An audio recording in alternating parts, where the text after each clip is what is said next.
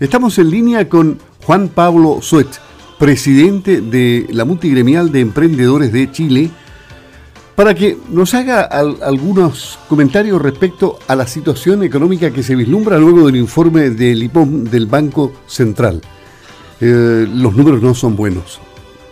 ¿Qué se ve en el horizonte? ¿Se ve oscuro, se ve gris, se ve negro realmente? ¿Cómo está? Buenas tardes. Hola Luis, gusto saludarte. Esta situación que marca el Banco Central y que también refuerza el ministro de Hacienda al decir que se quedaron cortos en todas las proyecciones, ¿qué es lo que le dice a la gente que trabaja, como ustedes, los emprendedores? Bueno, mira, la verdad es que em, nosotros creemos que, esto se pudo haber eh, determinado mucho antes, eh, como multinivel nacional a través de las 16 multiniveles eh, regionales y nuestro departamento de estudio. Nosotros fíjate que en los primeros días de abril eh, ya estimábamos que eh, la economía del 2020 se iba a contraer a lo menos un 5%, cuando en esa época el Banco Central decía menos 1,5%. Y, y eso nos llevó también incluso a plantearle al presidente del Banco Central lo importante que era medir un IMASEC eh, para las pymes, un IMASEC para las regiones también, de manera de, ver lo que está pasando en la calle. O sea, cuando uno veía al presidente del Banco Central diciendo que la economía solamente se iba a contraer un 1,5%, y uno veía a todos los restaurantes cerrando, a muchos, a muchos eh, del sector turismo eh, con problemas de liquidez, quebrando, etcétera, eh, la verdad es que la cifra se estaba absolutamente desalineada con lo que estaba pasando en la calle. Y estas cifras obviamente vienen a confirmar algo que es mucho más complicado y no solamente en materia de quiebras de empresas, en materia de pérdidas de puestos de trabajo, que ya las hemos ido conociendo, sino que habla también de un problema fiscal importante, de dónde vamos a sacar los recursos para mantener proyectos como la ley de protección al empleo, las garantías de los créditos FOGAPE. Por lo tanto, eh, los números que ha sincerado el Banco Central, que obviamente se veían venir, vienen a confirmar lo que veíamos nosotros que estaba pasando en las regiones y en la calle desde el mes de marzo, donde teníamos muchas empresas en el suelo, muchos puestos de trabajo perdiéndose y todavía obviamente las grandes cifras macroeconómicas no lo veían los, los economistas, que muchas veces les falta bajar un poquito a la realidad. Claro, esta es una contracción, dice Marcel, mayor, la mayor en 35 años. ¿Tienes recuerdo de alguna tan grande? No, no existen contracciones tan grandes, tenemos que remontarnos a los años 80, cuando, cuando obviamente después de varias sucesivas crisis del petróleo y lo que hemos estudiado economía, hemos visto lo que pasó en los años 80 en Chile y una crisis también de tipo cambio. Efectivamente, eh, no tenemos, no tenemos, no tenemos paralelo para poder comparar lo que va a pasar ahora con un, con un tema mucho más complicado, que hoy día Chile es una economía mucho más abierta, que depende mucho más de los mercados internacionales, eh, cuyos empleos también dependen de, de, una, de una parte importante del sector exportador, del sector emprendedor, eh, y obviamente una economía donde se tranca el dinero, donde el dinero deja de fluir, es una economía que obviamente entra en, un problema en un problema que no se había visto antes. Obviamente los empleos en los años 80 eran mucho más precarios que los que tenemos hoy día, eh, el acceso a la salud, eh, hay muchos temas detrás que hacen que esta crisis obviamente no tenga, no tenga parangón en los años anteriores, en las décadas anteriores, y que obviamente va a tener que enfrentar eh, un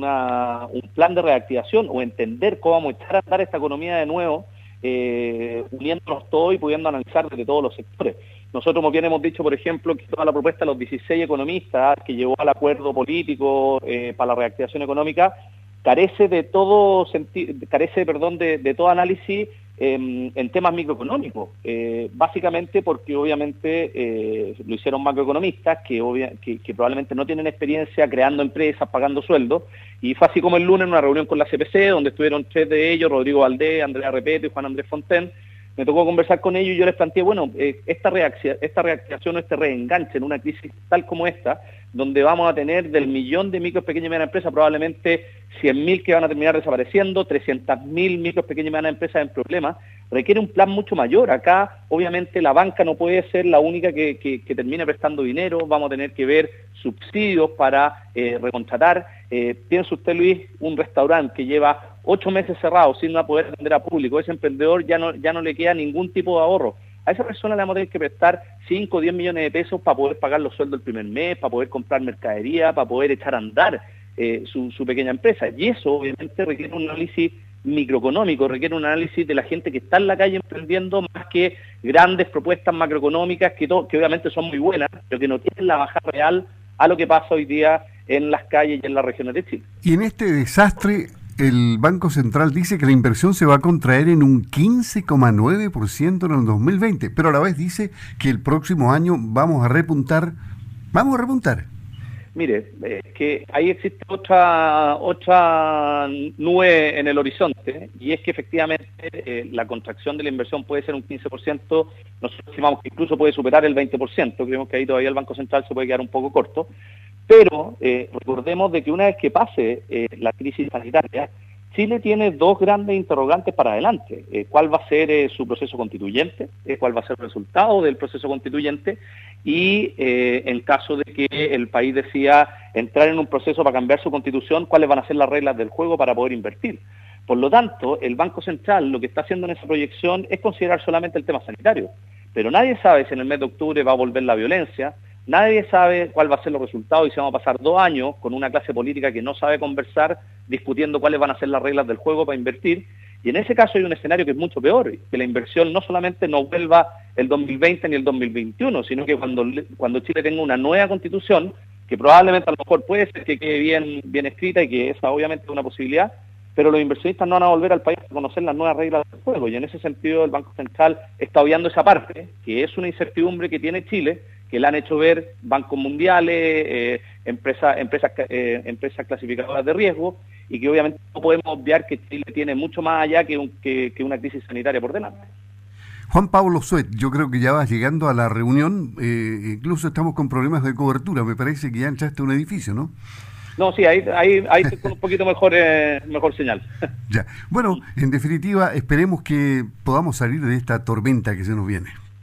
Mira, eh, ojalá, eh, yo creo que el llamado ahora es a la unidad, eh, creo que también a Chile le falta un acuerdo importante que es el acuerdo por la no violencia de todos los sectores políticos, tenemos que evitar que cuando, cuando pase la crisis sanitaria y reenganchemos la economía, no podemos darnos el lujo de tener todas las plazas de armas del país con barricadas, con locales incendiados, con locales saqueados, eso obviamente sería ya una catástrofe de marca mayor de la cual ni 12 mil millones de dólares, ni 24 mil millones de dólares, ni ningún plan económico yo creo que nos va a poder levantar. Y en ese sentido creo que el esfuerzo tiene que ser de todos, muy unidos, para poder sacar este país adelante en, un, en, una, en una crisis que va a doler mucho, que va a generar, va a dejar a muchas empresas en el camino, que va a dejar muchos puestos de trabajo perdidos y que si no nos unimos como país para sacarnos adelante, obviamente el, el, el costo va a ser mucho mayor.